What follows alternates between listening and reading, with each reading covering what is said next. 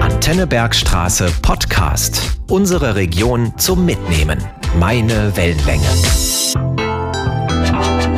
Die Rauhnächte. Das sind die Nächte zwischen dem 21. bzw. dem 24.12. und dem 6.1. In dieser Zeit, da spukt es.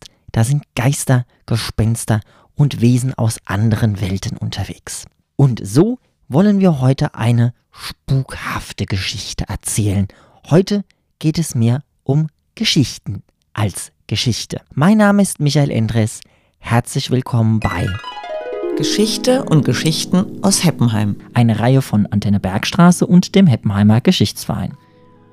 In unserer heutigen Folge, da haben wir dann tatsächlich eine Geschichte zum Thema eine Sage. Eine Sage aus Erbach, genauer gesagt.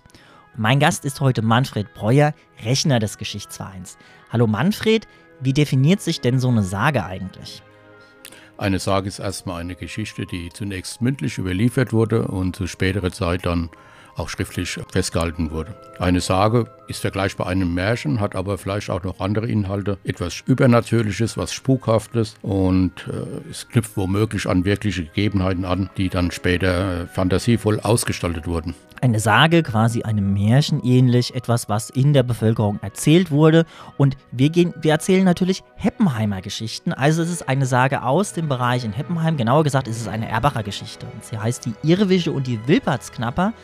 Und die Geschichte gibt es inzwischen auch auf dem Heppenheimer Laternenweg und wurde aber, so wie wir sie heute hören, in Erbach bei einer Nachtwanderung aufgeführt. Manfred, dazu kannst du mir auch was sagen. Ich weiß, ich war da auch dabei, aber ich überlasse das dir. Ja, im Jahr 2013 war eine Gruppe von Erbachern unterwegs auf dem Weg auf, dem Weg auf die Juhöhe und hat im wahrsten Sinne seine Schnapsidee. Auslöser war die Frage eines der Teilnehmer an der Wanderung, was hat es eigentlich mit den Sagen hier auf sich? Und aus dieser Frage entwickelte sich dann im Laufe des Abends die Idee, die Antwort darauf einer großen Gruppe zu geben, indem wir eine Wanderung durchführen, nachts im Dunkeln und die Sagen vor Ort bespielen. Und die Irrwische und die Wilbertsknapper, eine Geschichte aus dem Heppenheimer Stadtteil Erbach, die hören wir uns jetzt an, gesprochen von Andrea Falk und Ludger Schürmann.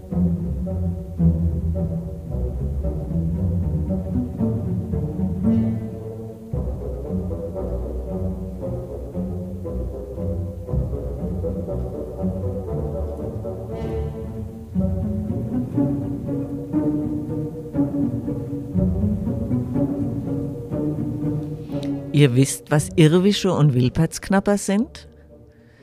Irrlichter und Wilddiebe, das wusste früher jedes Kind. Im beschaulichen Erbach bei Heppenheim, etwas oberhalb am Teufelstall, waren die Wiesen einst feucht und schwer. Heute gibt es sie nicht mehr. Früher war es dort sumpfig, gruselig und nass, und die Irrwische hatten oft ihren Spaß. Gespenstig war über den Wiesen das Licht, aus dem Dorfe war jeder darauf erpicht, sich an trüben Herbsttagen zu beeilen und bloß nicht auf dem Feld zu verweilen. Bevor die Dämmerung brach herein, musste alle Arbeit erledigt sein. Denn wen ein Irrwisch dort beirrte, umwarb, umtanzte und verwirrte, verließ die Welt im Sog der Mahnen. Irrlichter kennen kein Erbarmen. Das respektierten früher die Leute, die Irrwische machten nur selten Beute. Doch hört, wie es erging einem jungen Mann, der die Irrlichter als harmlos abgetan.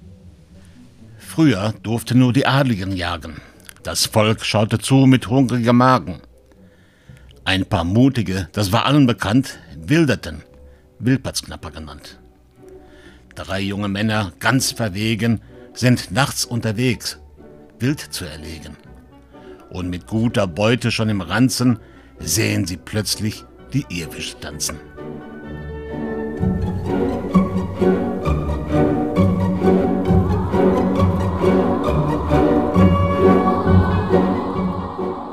Zwei wollen um die Wiese herum und im Bogen den Sumpf umlaufen. Der dritte schimpft sie feige und dumm und wirft allen Respekt über den Haufen. Er zieht das Gewehr, schießt auf die tanzenden Lichter, lacht noch dabei. Doch dann erschrickt er.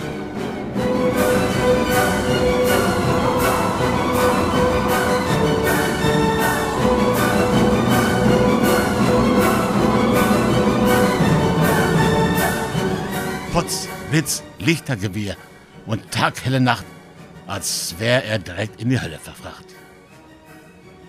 Die Irrwische schweben schnell herzu. Das bringt selbst den Kecken aus der Ruhe. Alle drei geben schleunigst Fersengeld. Sie rennen, als wären sie nicht von dieser Welt. Herr im Himmel, schenk uns Glück.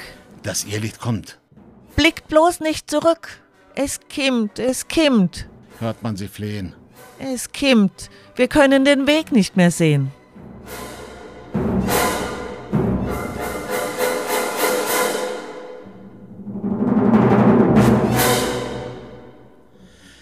So hetzen sie heim. Kaum zu Haus guckt keiner mehr aus dem Fenster raus. Sie ziehen die Bettdecken über den Kopf. Das Irrlicht hatte sie fast schon am Schopf. Der Vorwitzige, der den Schuss abgegeben, bezahlte fast mit seinem jungen Leben. Es kimmt, es kimmt, Wimmert es aus der Kammer, es kimmt, es kimmt. geht das Gejammer. Der Arzt, von der Mutter gerufen, spricht, die Grippe hat er mit Sicherheit nicht. Ein Nervenfieber könnte es sein. Da hilft nur Beten und Herr Brummer Wein. Viele Wochen gingen noch ins Land, bis der Bursche auf wackeligen Beinen stand. Heute bekommen wir Irrwische kaum zu Gesicht. Doch lehrt uns die Geschichte. Ihr solltet Mut von Tollkühnheit trennen. Dann müsst ihr nicht um euer Leben rennen.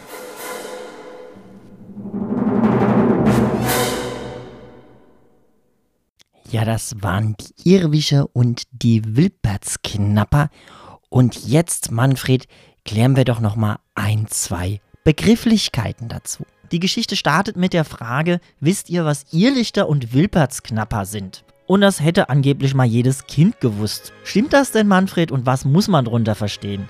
Also ich weiß nicht, ob jedes Kind das gewusst hat, aber ich kann erklären, was Wilbertsknapper sind. Wilbertsknapper ist äh, ein Begriff, ein anderer Begriff aus dem hinteren Odenwald für Wilderer, für Wilddiebe.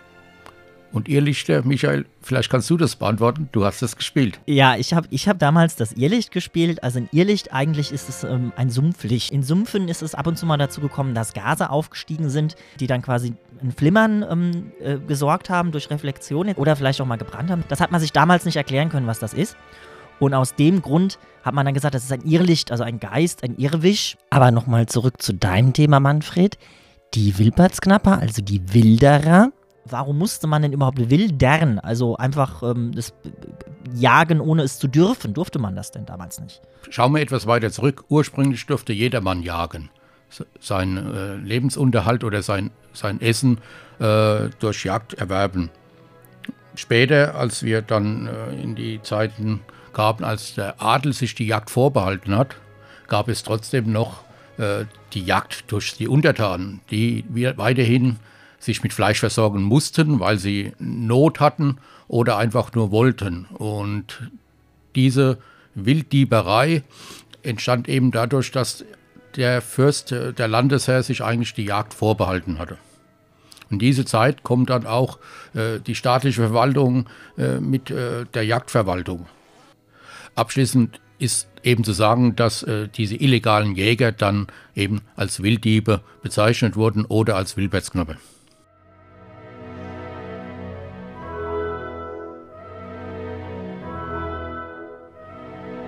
Das war unser spezieller Podcast zu den Rauhnächten. Gelesen haben Andrea Falk und Ludger Schürmann. Manfred Breuer hat uns dann noch erklärt, was die Wilpertsknapper sind. Mein Name ist Michael Endres und der Heppenheimer Geschichtsverein und Antenne Bergstraße wünschen einen guten Rutsch ins nächste Jahr und da hören wir uns hier auf dem Kanal auch wieder und auch die Heppenheimer Geschichten gehen nächstes Jahr weiter. Bis dann, seien Sie gespannt, wir hören uns wieder.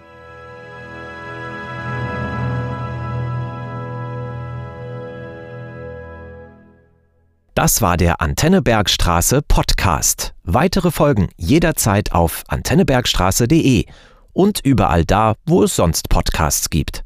Sendungen und Beiträge aus dem Radio gibt's dort auch